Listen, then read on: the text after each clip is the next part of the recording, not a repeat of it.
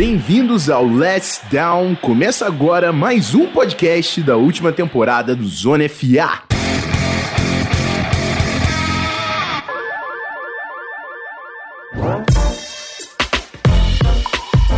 Fala rapaziada, Rafão Martins de volta com vocês. Mais um episódio aí, recap da semana 7 da NFL. Tá passando rápido, né? Tá passando rápido. É, vou jogar vocês já, obviamente, com a resenha que rolou na nossa live. Eu e o grandíssimo Pedro Pinto, que inclusive fez aniversário nessa semana, então deixem seus parabéns e seus desejos de felicidade para o nosso quarterback lá no Twitter. É, mas eu também queria passar dos resultados que não foram comentados durante a live. O Kansas City Chiefs, que venceu o Denver Broncos, resultado esperado 43 a 16. O Buffalo Bills, que passou um aperto para bater o New York Jets, né? O jogo foi lá na, no estádio do Jets, 18 a 10. O Eagles, que venceu o clássico contra o New York Giants, 22 a 21. O jogo foi em Filadélfia e o Eagles agora é líder na pior divisão da NFL. o Lions, que garantiu a terceira vitória do ano, 23 a 22 contra o Atlanta Falcons, o jogo em Atlanta, na Georgia. O Washington que bateu o Cowboys 25 a 3 e que defesa é essa do Cowboys realmente ainda sem Dak Prescott, que é, é um, é um time também que está vendo sua temporada perdida nesse ano. E o Monday Night Football, que o Bears perdeu para o Los Angeles Rams, 24 a 10 para o Rams, o jogo em Los Angeles. E um jogo importante também, porque o Bears está na competição aí da ponta da NFC Norte e o Packers conseguiu aí dar uma disparada nessa semana. Bom, é isso. Deixo vocês com a live. Se você quiser acompanhar a nossa gravina ao, ao vivo, você já sabe, é segunda-feira no youtube.com/barra canal Zona FA. A gente volta na semana que vem. Valeu!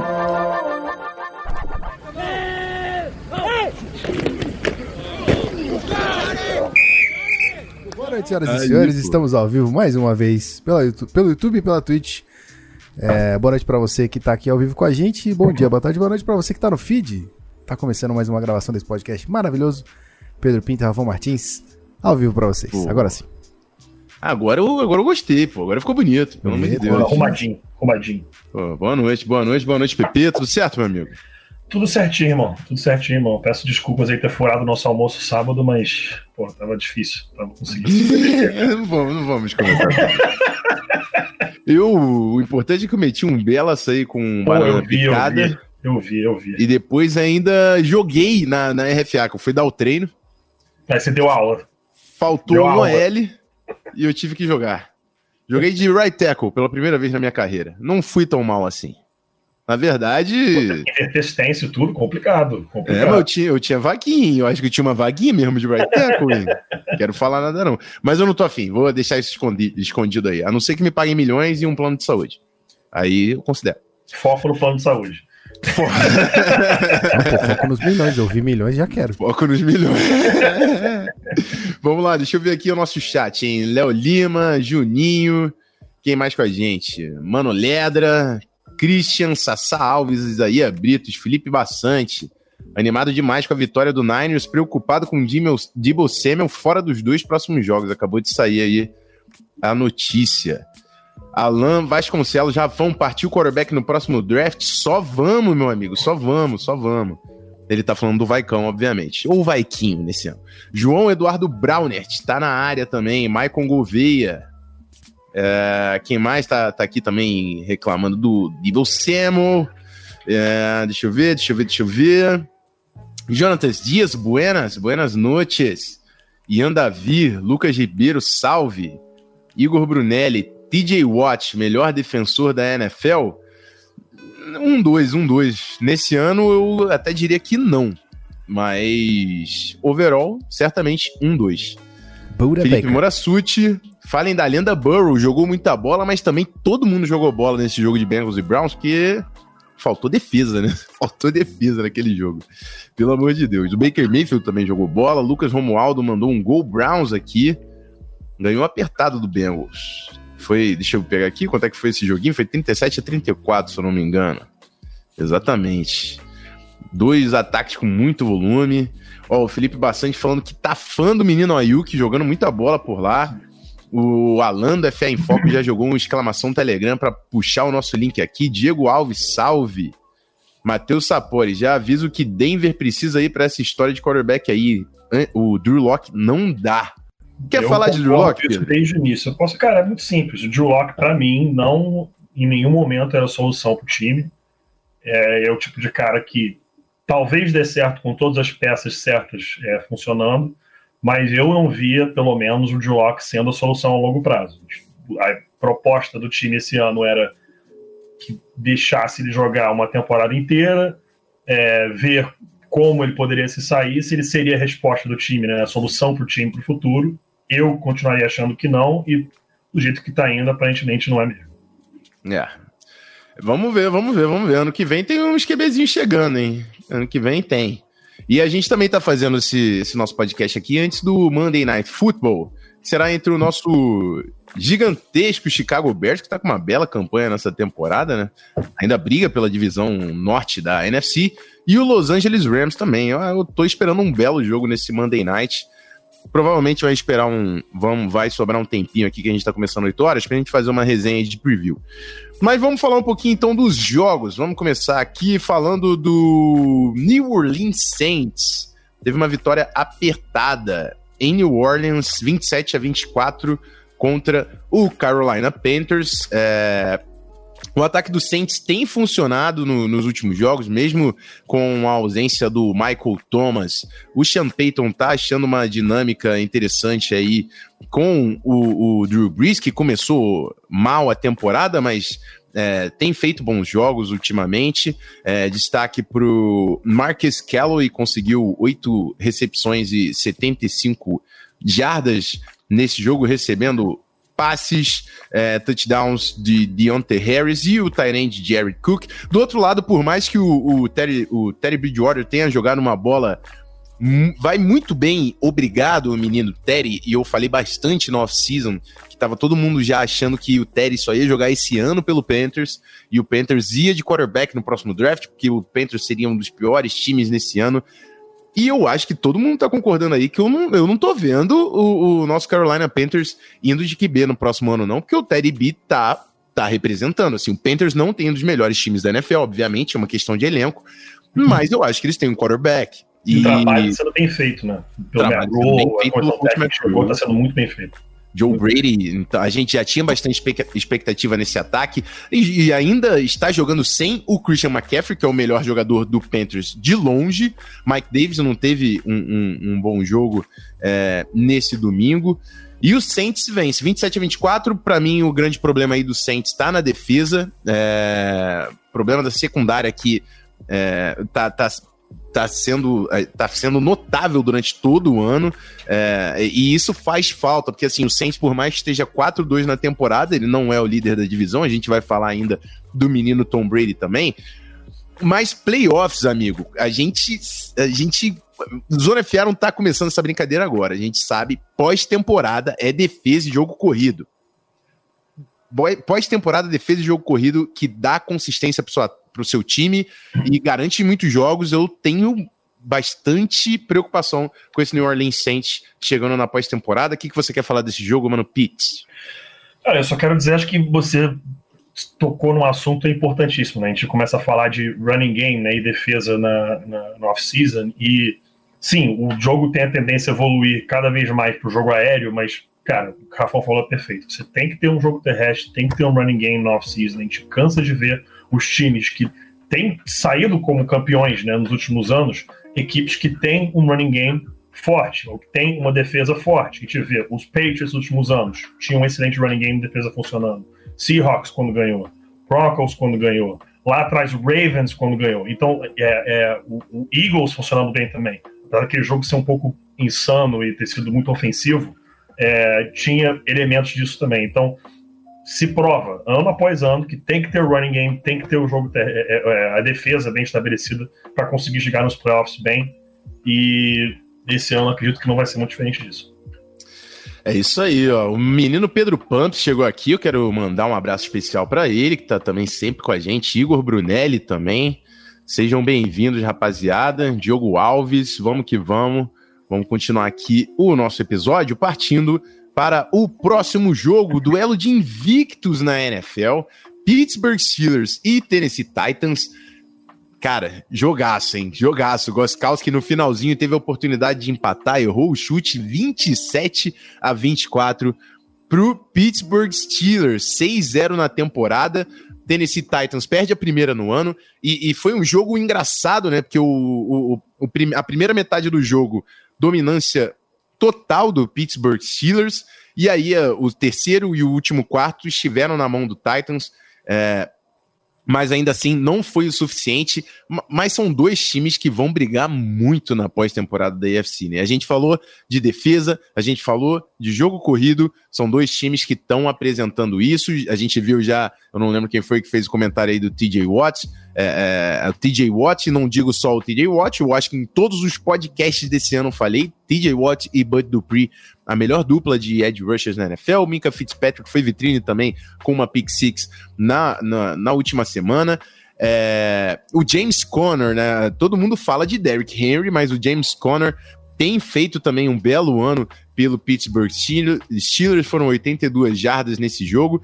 O Big Ben bem consistente, né? Teve, teve, três interceptações, uma delas basicamente foi um, um Hail Mary, né? um, um deep ball que já era esperado. Deontay Johnson com um belíssimo jogo, dois touchdowns, tem sido muito importante porque o Big Ben não tem esticado tanto o campo, tem sido um, um quarterback que está testando mais as rotas curtas e intermediárias e, e, e tem sido muito importante para os Steelers que tem tomado muito bem é, conta da posse de bola, né? É óbvio que eu tô falando isso depois de um jogo que o Steelers teve três interceptações, mas o Steelers tem sido um, um, time muito consistente e conservador até certo ponto, porque o Big Ben não tem sido aquele quarterback que a gente lembra de, de, de testar tanto as big plays, né? E por isso que o Deontay Johnson também tem aparecido tanto. Chase Claypool com um jogo apagado, né? Depois de dominar nas últimas duas ou três semanas aí, Nessa vez, um pouco apagado, apareceu mais o menino Deontay Johnson. E do lado do Titans, fez bastante falta o, o menino Derrick Henry, né? Só 75 jardas em 20 carregadas. Teve o seu touchdownzinho, que para Derrick Henry é basicamente automático, um touchdown todo jogo. Uma bela partida também do A.J. Brown, que depois que voltou de lesão, voltou e voltou forte, dominando 153 jardas e um touchdown em seis recepções. O menino Corey Davis também com uma recepção aí para TD.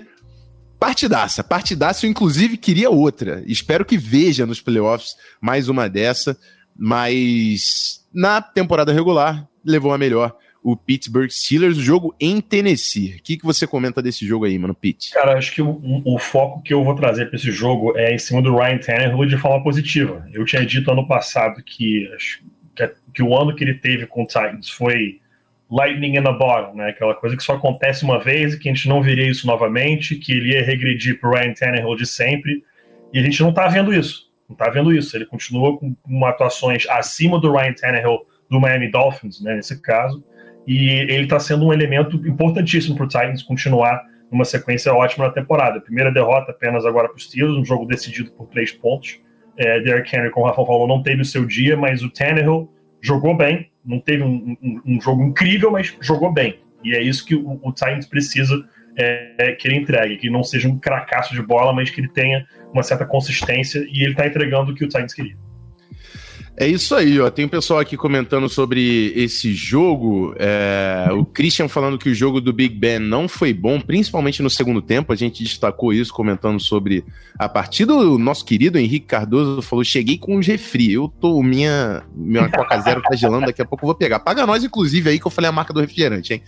É... E o Jonathan Sene falando que esse time dos Steelers nos playoffs vai ser zica de encarar. Eu acho que os dois, cara. Tanto os Steelers quanto o Titans.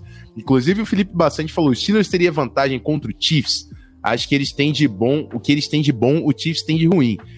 Cara, eu acho que dá um belo embate, mas ainda assim, o Chiefs é aquele time que, se tem um dia iluminado e começa a acertar as big plays, sai de baixo, não tem é, Steelers. nem tá iluminado, mano. Vocês é. Verdade. É, a gente viu no ano passado, né? O Houston, Texas 24 a 0 todo mundo. Ih, rapaz, sei lá o que, já era. Viraram, não tem como. É o poder de fogo dos caras que é incrível e isso pode fazer muita diferença, certamente, nos playoffs. Christian falando que o volume do Deontay Johnson foi muito grande. É... Léo Lima, torcedor do Steelers, falando que o, que o Vince Williams está jogando é de arrepiar, mais um jogaço. É... Juju aparecendo muito bem. E o Connor, James Connor, a gente já falou, idem. É isso então, simbora pro próximo jogo, que eu sei que tem uma rapaziada aqui também esperando, que é o do nosso queridíssimo San Francisco 49ers, que estava gerando muitos questionamentos há algum tempo, algumas duas ou três semanas também, encarando o New England Patriots em Boston e tinha muitos, muitos olhos virados aí para esse jogo. Primeiro também, porque o Jimmy G é, teve aquela situação, né? Seria o quarterback do Patriots para substituir o Tom Brady, teve a trade. E do outro lado, obviamente, também o Ken Newton, que veio de uma partida muito ruim, precisava se recuperar, mais uma péssima partida de Cam Newton, mesmo dentro de casa, contra a defesa do 49ers. Foram três interceptações do quarterback do New England Patriots. Foi para o banco, inclusive. Jared Stidham entrou e também não fez muita coisa, porque. É, eu, eu, vou falar do, do, Niners. Eu vou falar do Niners, rapaziada, mas a, a parada é o seguinte: o, o Patriots sempre foi famoso por ser um time que se adaptava e te batia com ele com o que ele tinha de melhor. Alguns anos foi o jogo aéreo, em outros anos foi o jogo terrestre, em outros anos foi a defesa que segurava. Nesse ano, sinto muito, parece que não tem nada. Não tem nada. Qual é a valência desse time do, do Patriots? Aonde eles se debruçam? Num primeiro momento, parecia que seria o jogo terrestre com a chegada do Cam Newton, mas isso não tem funcionado mais. Então, assim, parece um time bem fragilizado. É óbvio, tem diversos desfalques, é, provavelmente foi o time mais afetado aí durante é, por essa pandemia, né? Mas isso não é desculpa. Tem o Bill Belichick, tem o Josh McDaniels e eles estão falhando em fazer o trabalho deles. Do outro lado, a gente tem que falar do San Francisco 49ers, que tem uma recuperação incrível. Eu lembro que a gente criticou a OL do San Francisco 49ers nas, nas duas últimas semanas tem sido uma das melhores linhas ofensivas da liga, então a gente tem que bater palma para o trabalho que o Kyle Shanahan fez, é, tornando uma deficiência do time em uma das principais forças desse time agora. Jeff Wilson, 17 carregadas, 112 jardas e 3 touchdowns, belíssima partida do running back. É, Jimmy D com uma partida mediana, mas foi muito eficiente, 20 passes completos em 25 tentados ainda assim, duas interceptações, e a gente já tinha comentado aí o Brandon Ayuk com seis recepções e 115 jardas, se destacando bastante nas últimas semanas. E é isso, Niners dominou o, o Patriots em Boston 33 a 6, chega a quatro vitórias na temporada e três derrotas. Pete, o que, que você tem para agregar aí nesse jogo? Duas coisas importantes. Pior derrota em casa no Patriots na era Bill Belichick. Primeira vez que o Patriots perde dois jogos em casa seguidos desde 2008, que foi o ano que o Tom Brady não jogou. Olha o peso desse homem. Hum. Entendeu? Olha o peso desse homem. É claro que o Bill Belichick é o maior head coach da história do, da, da, NFL e o Tom Brady, GOAT. Né? Vamos dizer simplesmente assim.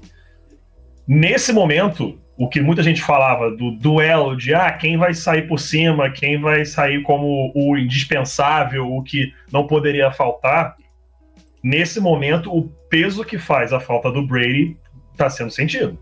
Está sendo sentido no England, ele está jogando bem em Tampa Bay.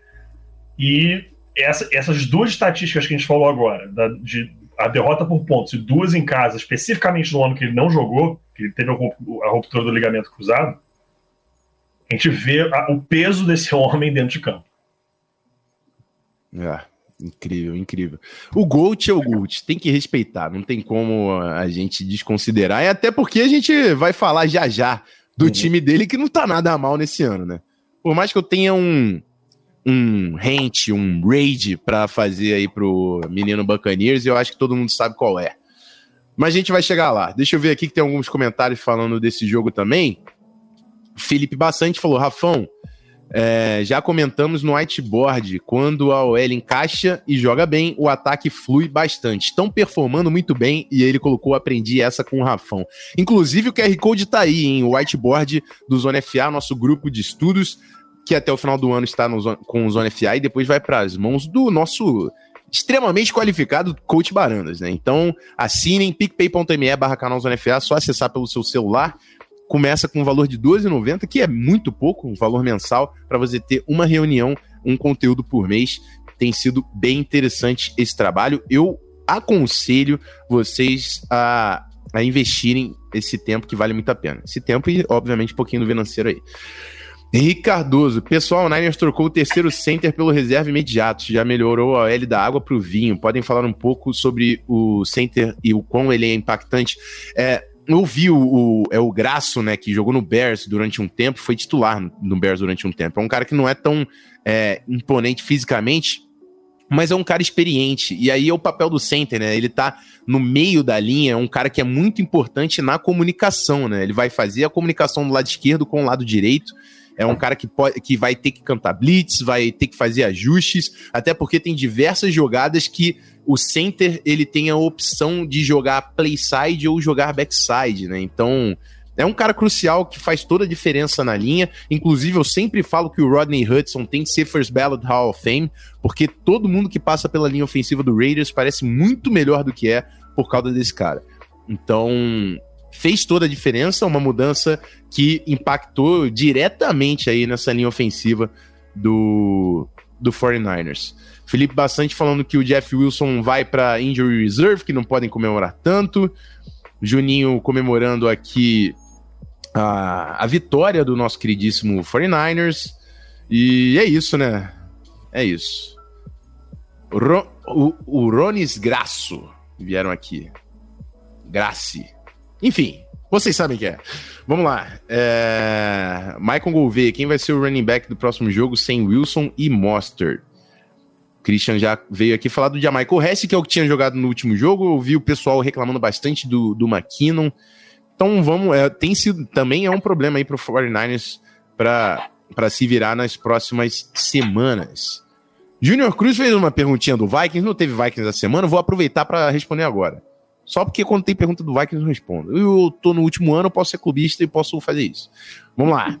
É, Vikings deveriam ser agressivos e pe pegar o Alejandro Villanueva, que será free agent no ano que vem, já que o time tem uma proteção mais efetiva para um futuro quarterback. Não acho, porque o time tem o Brian O'Neill, que é um cara que eles vão ter que pagar. O Villanueva vai receber uma grana, não vai ser um cara barato. É, e a gente acabou de draftar o Ezra Cleveland com a segunda, uma escolha de segunda rodada. Então, eu prefiro testar o Ezra Cleveland, deixar ele ganhar uma casca e caso ele de fato não jogue muito bem, a gente corra atrás de um offensive tackle, porque, enfim, dinheiro vai ser um, um limitante aí. Inclusive o Vikings, aproveitando um momento aí, news, já falou que está disponibilizando Harrison Smith, Kyle Rudolph e Riley Reef para trocas. E eu espero que todos eles vão, por mais que eu tenha um carinho imenso pelo menino Rudy e pelo menino Harrison Smith. O Riley Reef também, cara, é um cara que é capitão e é um cara que é importante. É um cara, é, ele não é um baita de um teco, mas ele é um cara que às vezes dá uma consertada nas linhas, entendeu? Então pode ser um valor interessante aí para outros times. É... Quer comentar sobre isso, Pete? Quer algum deles? Estão à venda. Não, não, a gente tá precisando de GFP, cara. Pode ficar. tá precisando de GFP, pode ficar, até porque o Broncos vai ter que dar um jeito de pagar o menino Simmons também, né? Que o Elway não pagou ainda, vai ter que dar um jeito nisso aí. É isso aí. O Felipe Bassante também veio falar que o Tevin Coleman deve voltar em breve. E falando de Niners, o velho garimpeiro que passou aqui. Boa noite, amigos. Beijos do velho. Um beijo. Simbora, hein, que a gente ficou bastante nesse jogo. Bora falar eu ia falar do Sunday Night, mas vou deixar o Sunday Night por último. Vamos falar agora de Green Bay Packers, que venceu o Houston Texans, né? Depois de, da, da derrota da última semana e todo mundo questionando esse ataque do Packers, a gente viu que a defesa do Tampa Bay Buccaneers de fato é muito forte, a gente vai falar inclusive já já do Tampa Bay, segura aí os torcedores de Tom Brady. Mas o Packers contra o Houston Texans não enfrentou tantas dificuldades assim, conseguiu colocar 21 a 0 nos dois primeiros quartos, isso foi é, suficiente aí para controlar esse jogo, 35 a 20. Houston Texans 1-6 na temporada e o Green Bay Packers 5-1, uma das melhores campanhas da Conferência Nacional da NFC. É, um jogaço, uma partidaça do menino Devante Adams, né? Foi, teve 16 bolas lançadas na sua direção, é. 13 recepções, 196 jardas, dois touchdowns. Ninguém no Houston Texans converteu, conseguia. Converteu todos os third downs do Packers do jogo, foi ele que converteu. Todos. Exatamente, exatamente. Surreal. Incrível. O Packers jogando sem o Aaron Jones, né? O Jamal Williams teve o seu TDzinho no jogo. É... Mas o, o, lance é esse, eu sei falar muito bem, porque contra o Vikings foi assim, simplesmente não tinha ninguém que conseguia marcar o Devante Adams, e foi isso que aconteceu para mim no Houston Texans. O jogo acabou aí, não tinha ninguém na defesa do Texans para marcar o Devante Adams. Foram três recepções, 196 jardas e dois touchdowns, era isso. É, é, foi o que o Pedro falou. De terceira descida, third down, money down. É, é, o, é a jogada mais importante do jogo. E você tinha um cara que estava unstoppable nessa situação. Packers, uma vitória importante para o Packers reconquistar a confiança, né? Não sei se tinham perdido, talvez tinha, tenha sido muito mais papo na mídia do que dentro do vestiário do Packers. Mas é importante mais uma vitória que tinha que ser feita contra o Houston Texans. E o Packers volta a ficar tranquilo. Pedro, o que, que você tem a agregar aí nesse jogo? A gente esquece, porque a gente está acostumado já. E a gente nem chegou a falar ainda, mas você tem que falar o nome do homem, cara. Aaron Rodgers. A gente Verdade. não dá o valor devido ao Aaron Rodgers em muitos momentos. O pessoal, a gente acaba lembrando esse assim, ah, ele tem só um título. E ele faz coisas incríveis há tanto tempo, todos os anos, que a gente acaba tratando isso como normal. Não é normal. Não é normal um baita jogar também quatro touchdowns passados. Aaron Rodgers, quando tá num dia dele, você não vai conseguir parar o cara. Não vai conseguir parar o cara. De uns anos para cá, a consistência pode ter diminuído um pouquinho? Pode. Mas Aaron Rodgers ainda é uma peça fundamental. E aquela escolha do Jordan Love na primeira rodada, sigo achando um dos maiores absurdos. Você imagina Devante Adams com outro wide receiver do lado, a clássica de wide receivers que teve agora. Ah. Cara, seria, seria um estrago, um estrago para todo mundo na NFL. Então, eu ainda agrego, porque teve o, o QB no, na, na, escolha, ainda teve o A.J. Dillon, que mal vê Sim. campo. Sem Aaron Jones, o A.J. Dillon entregou muito pouco também. Hum. Então o draft do Packers foi para atrapalhar essa temporada. Né? Sim. Obviamente estou falando isso no primeiro ano dos caras, mas vocês entenderam o. Poderia ter uma ajudinha a mais para o, o menino Aaron Rodgers, somente. É isso aí. O nosso queridíssimo Douglas, fanzaço do Packers, está aqui, PP seu lindo, e, e gritando aqui o, que o Adams. Ah, é, ele é muito fã do Devante Adams. E o Adams está se colocando como um dos grandes recebedores da NFL. Não se colocou, não, ele já se colocou, mas esse ano de fato tá difícil de não falar dele no top 3, talvez, assim, da liga, né? O Jonathan Senna colocou Will Fuller ou Adam Thielen? Qual sairia mais barato uma possível troca? Eu imagino que o Will Fuller, cara, porque eu acho muito difícil do Vikings trocar o Adam Thielen, porque Adam Thielen, Justin Jefferson e Dalvin Cook, né, que estendeu o contrato, vão ser a base desse ataque, independente do que aconteça ali em volta.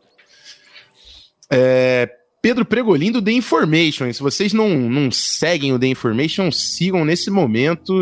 Veio aqui colocar a defesa de Seattle dói de ver. A gente vai falar do Sunday Night já já, porque antes a gente tem que falar do Gold. Temos Fala. que falar do Gold. O Tampa Bay Buccaneers consegue a sua quinta vitória na temporada, 5-2 no ano, 45 a 20 contra o Las Vegas Raiders. O jogo em Las Vegas no Allegiant Stadium. Eu ainda não aprendi esse nome. Mas é Allegiant. Allegiant. A gente tem um. Eu esqueci que a gente tem um gringo aqui, rapaz pela nomenclatura, acredito que a forma da escrita deve ser Legion Stadium. Mas... Muito bom, é isso aí. É isso aí. Eu confio no meu QB. Tom Brady com quatro touchdowns, 369 jardas, também marcou um touchdown correndo com a bola, aquele nickzinho safado que a gente sabe como é que funciona. Rodeo com mais um touchdown, é, Scott Miller com uma partidaça, 109 jardas e um touchdown, Chris Godwin marcou, Gronk marcou, é um ataque muito difícil de parar e a gente já falou. Ah, o Tyler Johnson também, tá? O cara não tem volume, mas ele tá pegando TDzinho, jogo sim, jogo não também. Respeito o menino do Golden Gophers. É... E a gente já falou dessa defesa, cara. O Anthony Winfield Jr. com, com mais uma interceptação. Clutch demais. Enquanto eu puder falar bem do Anthony Winfield Jr., vocês sabem que eu vou fazer. Devin White, que tá na capa do nosso episódio aí, né? É, 11 tackles combinados e 3 sacks pro linebacker do Tampa Bay Buccaneers que defesa montou o Todd Bowles. A gente sabe também da capacidade do coach Bruce Arians. o Tom Brady performando em altíssimo nível, é um time que vai dar muitíssimo trabalho esse ano, muitíssimo trabalho. A gente já falou também na off-season, né? Todo mundo perguntando: ah, será que o Bucks com o Tom Brady engata? Gente, cara, o Bucks já tem um time muito forte, agora eles vão ter um baita QB. Tá, é o que tá acontecendo, é o que tá acontecendo, né, Pete? Exatamente isso, cara. O Tom Brady caiu numa situação que de fato ajuda muito e a qualidade que ele tem, a experiência que ele tem, a quantidade de título, enfim, tudo que o Tom Brady traz para um time, ele agora coloca isso numa equipe que já tinha um potencial enorme. E, de novo, aquela coisa que a gente volta a falar, que está sendo top na boa, boa, parte dos jogos do Patriots. Patriots, olha o costume. do Bucks. É, que é o stance dele, que é ele most se mostrando disposto a se adaptar num sistema novo. Então, cara, esse time do Bucks é assustador é assustador você ver a quantidade de opções que o ataque tem, a qualidade que tem na defesa. É um time que está vindo muito forte. É, o Brady, a grande verdade é, não tinha entrosamento com, com esse time. Não tem. Esse foi o sétimo jogo dele com o time, não teve preseason, teve nada. Então isso aí só vai melhorar. Isso aí a cada semana que passar vai ficar mais e mais perigoso. O entrosamento vai aumentar cada vez mais. Ele vai ter um entendimento das armas que ele tem mais aprofundada.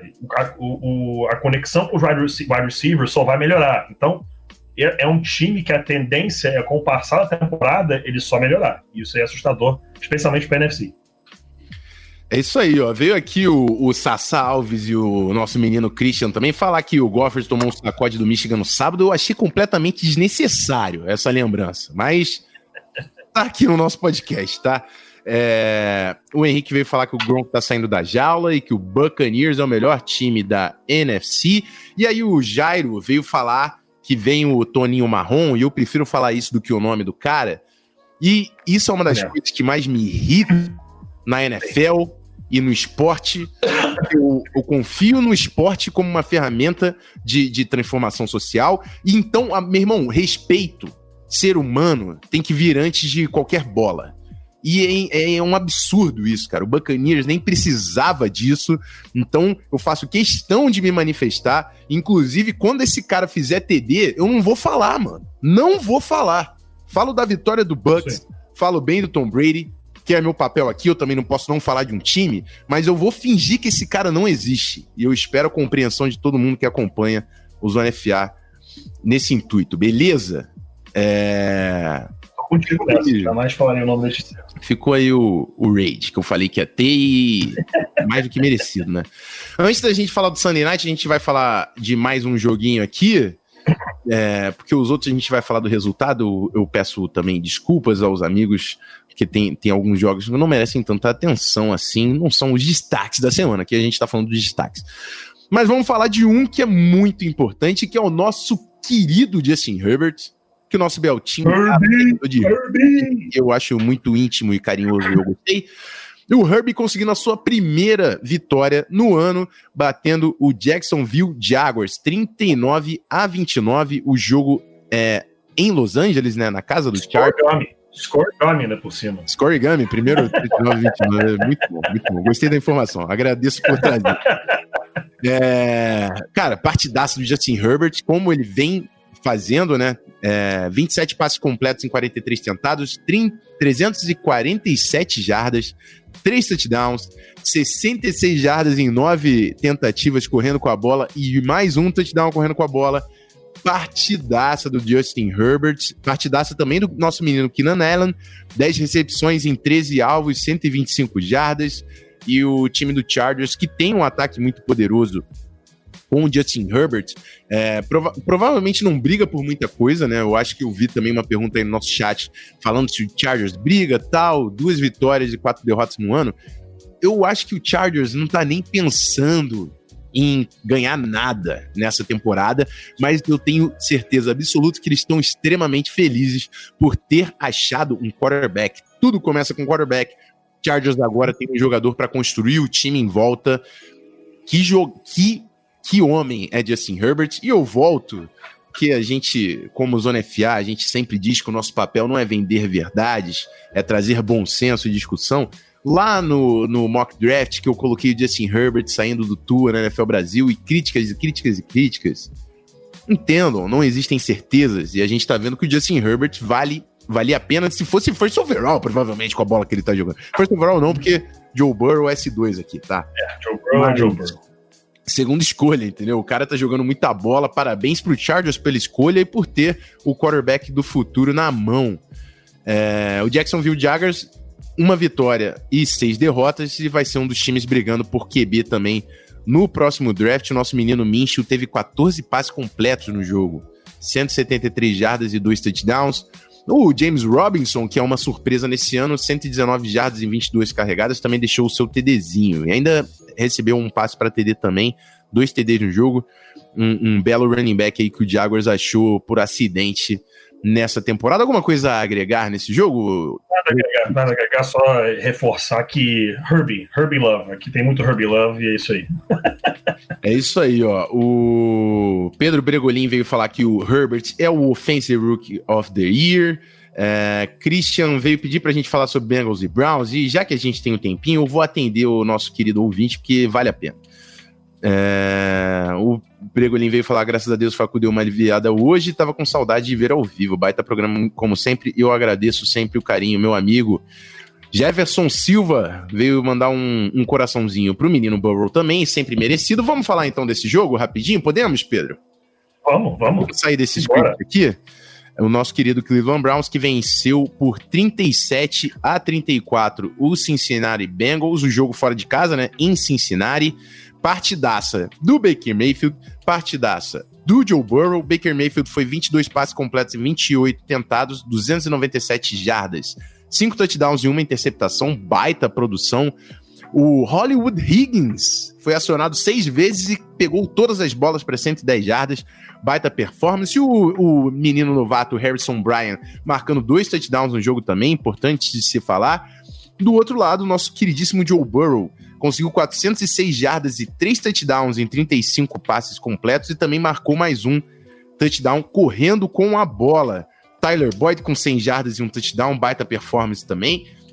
E nosso menino Giovanni Bernard, provavelmente aí o segundo o segundo playmaker aí desse jogo. O, o novato T. Higgins também meteu o seu TDzinho. Dois times que têm potencial ofensivo. É, eu, de novo, ele, Bengals tem o seu quarterback. Eu não tenho o que falar além disso. Tá Isso aí tá resolvido. Não tá é mais resolvido. problema. O problema é, é. que tem, tem pouco além disso. Precisam construir o time em volta é, é, do seu QB. Então, estão num, num, papel aí semelhante ao, ao Los Angeles Chargers.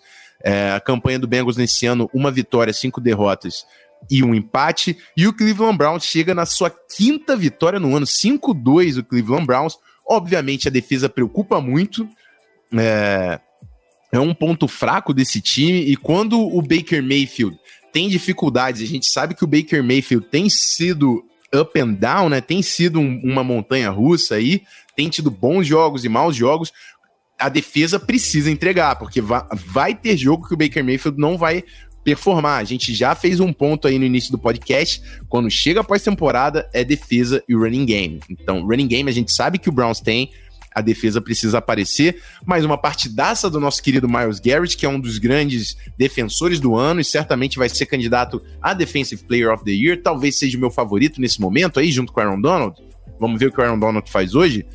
Teve dois sacks, é, um fumble forçado, um tackle for loss, partidaça do menino Miles Garrett, que é, é, e é muito bom ver ele tendo um ano tão dominante porque eu sempre falava, Miles Garrett tem bola, Miles Garrett tem bola. Faltava só os números. Esse ano ele tá tendo números, eu fico muito feliz por ele.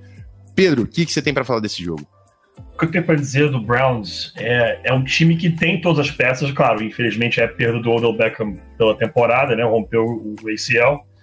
É um time que tem as peças, até na defesa, você olha, tem as peças necessárias, mas falta encaixar. É uma equipe que é, tem até aquela piada eterna, toda semana brota, é, é, pra quem fica vendo os memes e tal, daquele o ciclo semanal do Browns. É, perde um jogo, fala, o time é ruim, motivação de underdog, vence a partida, começam a achar que é bom de novo, perde um jogo, que é o ciclo eterno do Browns. E é um time que, volta, volta a frisar, tem as peças necessárias, ele tem que engatar uma consistência. Ele tem que ter, como o Rafa falou, Baker Mayfield não vai jogar assim todos os jogos, mas pode ter uma consistência melhor. Talvez não precise ser o cracaço da partida, mas estabilizar um pouco suas atuações. A defesa tem que, tem, tem que aparecer. Então, é um time que eu se deixa chegar nos playoffs e o Baker Mayfield específico, a minha preocupação maior é até com ele, tiver mais consistência, é um time difícil de se pegar. Um time difícil de se bater em janeiro, ainda mais tratando de clima. Cleveland fica um clima horrível para futebol americano em janeiro. Se o Cleveland consegue, por exemplo, ganhar uma divisão, que vai ser muito difícil se tratando do AFC North, mas se consegue um jogo em casa ou algo do tipo, é difícil jogar em Cleveland em janeiro. É isso aí. O nosso queridíssimo Ledra, que sempre vem chamar a atenção de todos os jogadores de A&M que estão fazendo sucesso na NFL, veio falar aqui que o Miles Garrett está honrando o manto dos Hugs. É, Jonatas Dias, soft coverage do Browns é de bater a cabeça na parede. Pior que tá cruzando com o Chiefs, rindo de nervoso. Eu agrego falando que qualquer coisa fora a linha defensiva do Browns é de bater a cabeça nas paredes, porque os linebackers e a secundária, pelo amor de Deus, precisam de muita ajuda defensiva. Também veio aqui o nosso queridíssimo Thiago Murta colocar, como vocês falam, tem quarterbacks que são feitos para o college football. E outros, no caso do Herbert, que se, se sentem em casa na NFL. Baita achado do Chargers, um grande futuro. E eu concordo que eu estou bem otimista aí com o futuro do menino Herbert. O Douglas Vitor também veio colocar Herbert e Burrow. Não jogariam mais que o Cousins nesse time do Vikings? O Cousins é o problema? Eu não acho que o Cousins é o problema, mas eu também acho que o Herbert e o Burrow jogariam, provavelmente poderiam estar jogando mais do que o Cousins nesse time do Vikings. Só que o Herbert e o Burrow foram duas escolhas de top 5 de draft. Não o Herbert exatamente, mas muito perto disso, enquanto o Vikings tinha lá para 20 e tantas. Então a gente precisa ser pragmático e realista que não era muito possível para o Vikings pegar nenhum desses dois nomes. Então, uma teoria que pouco faz sentido. João Eduardo Brownet fez um comentário que eu acho preciso. Cousins não é o problema, também não é a solução. É isso, cara, é isso.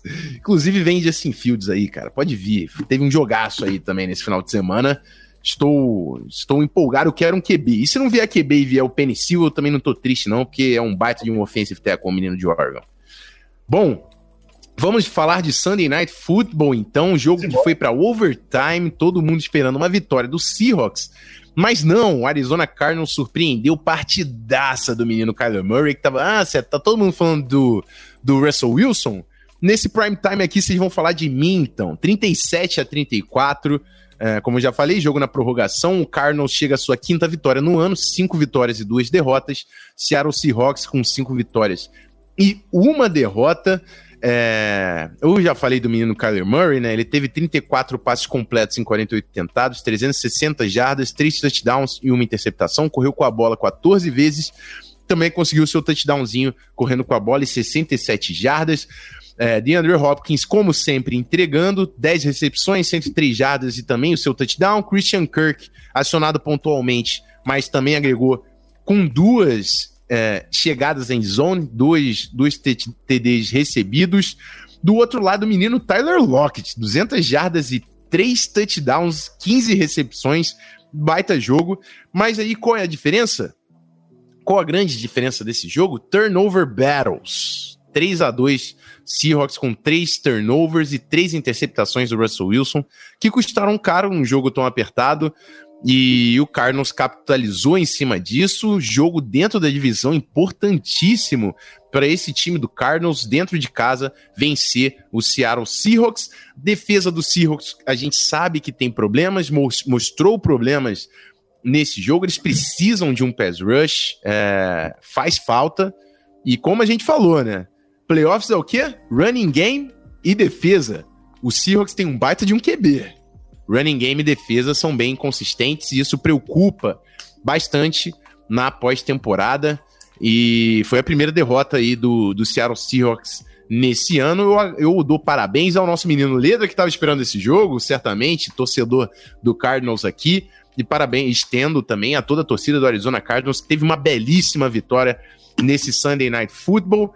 E o Cliff Kingsbury veio aqui, deixa eu ver o comentário do nosso querido Pedro Pergolin. Cliff Kingsbury com chamadas bem mais ou menos. Às vezes é ele que limita o Murray no ataque. Era isso que eu queria contribuir. Na defesa, a mesma coisa com o Vance Joseph. falta o uso do Simmons e a gente. Eu, eu questionei bastante quando, quando o Kingsbury é, escolheu o Vance Joseph como coordenador defensivo, mas eu posso simplesmente passar a bola para o nosso queridíssimo Pedro Pinto, porque eu acho que não tem ninguém que faz. Já sofreu bastante com, com esse cara no comando do Bronx. É, o problema do Vance Joseph é o seguinte: o cara não sabe o que ele tá fazendo. É, resolvido o problema. não, mas ó, é, é, o exemplo que eu sempre acabo levantando, é, que resume o Vance Joseph como play caller, especialmente, foi um jogo que ele ainda era coach do Broncos, chama, fazia chamadas defensivas, terceira e não sei quanto contra o Chiefs, money down, ele me faz um blitz com Chris Harris Jr. e bota o Von Miller marcando em zone. Mano, isso, isso resume o pensamento do ser humano. Que tipo de imbecil, com todo respeito, vai botar o Von Miller marcando em zona e o Chris Harris Jr. fazendo uma blitz uma terceira descida? Isso não faz o menor sentido. Você quer inventar porque tá, aqui, tá, tô montando uma estratégia, tô. Beleza, fique à vontade. Agora você não faz isso no third down, cara. Third down, let the, let the players play. Let the players play. E quanto melhor é o seu time, mais simples você joga. Sim. Melhor seu time é mais simples você joga. Entendeu? Então, cara, o Simmons na mão do Vance Joseph é um desperdício de talento, que o Vance Joseph não vai saber o que fazer com o cara, vai enfiar em uma posição única e mandar ele fazer uma coisa específica, porque o Vance Joseph não tem nem noção do que ele pode fazer. Falo com tranquilidade. É, é isso, cara. Isso foi uma, uma, foi uma questão, inclusive, que eu, que eu tive. Fui na Rio Football Academy lá, conversei com o pessoal. Eles falaram: ah, não, porque o técnico tem que fazer isso, o técnico tem que fazer aquilo. Eu falei: técnico tem que saber os jogadores que tem, colocar eles na melhor situação possível. Se você tem um baita de um pass rusher como Von Miller e um cara muito forte na cobertura como Chris Harris Jr., que sentido faz você jogar uma blitz e dropar o Von Miller na cobertura? É claro que o fator surpresa ele, ele faz parte do lance, mas você tá indo contra as valências do seu time. E, e tá todo mundo aqui no chat falando, ah, Simmons tá sendo subutilizado. O Christian falando que o, o Simmons merece mais snaps. E é isso, cara. Todo mundo na, na, na, na off-season falando do talento gerena, é, generacional que era o, o Simmons. E só deixa o cara jogar, por mais que ele não entregue no primeiro ano, ele tem que ganhar casca, ele tem que entender a velocidade do jogo, ele tem que estar jogando. Tem que estar jogando. É isso. É, o, o Ledra veio chamar a atenção da saída do Chandler Jones, obviamente faz muita falta fora do ano. E veio destacar que ele ama o, o menino Jordan Hicks e o Devontae Campbell, os linebackers estão indo muito bem. Obrigado. Lá pelos, pelos cantos de Arizona. E é isso, eu vou encerrar o nosso podcast aqui. O pessoal da live fica. Inclusive, eu faço o convite aí, pessoal da live, que tem muito mais pessoas vendo do que o like. Deixa o likezinho aí, se inscreve no canal se você não é inscrito. Inclusive, se você está ouvindo a gente pelo feed, youtube.com.br canal NFA. Cola por lá, porque toda segunda-feira a gente está gravando nosso podcast. É isso, Pedrão. Aquele abraço, hein? Dá um, um tchau aí para a rapaziada do feed. Um abraço para todos, mais um podcastzinho finalizado por aqui e é nós. Um abraço, seus lindos. É isso. Semana que vem a gente está de volta, galera. Aquele abraço.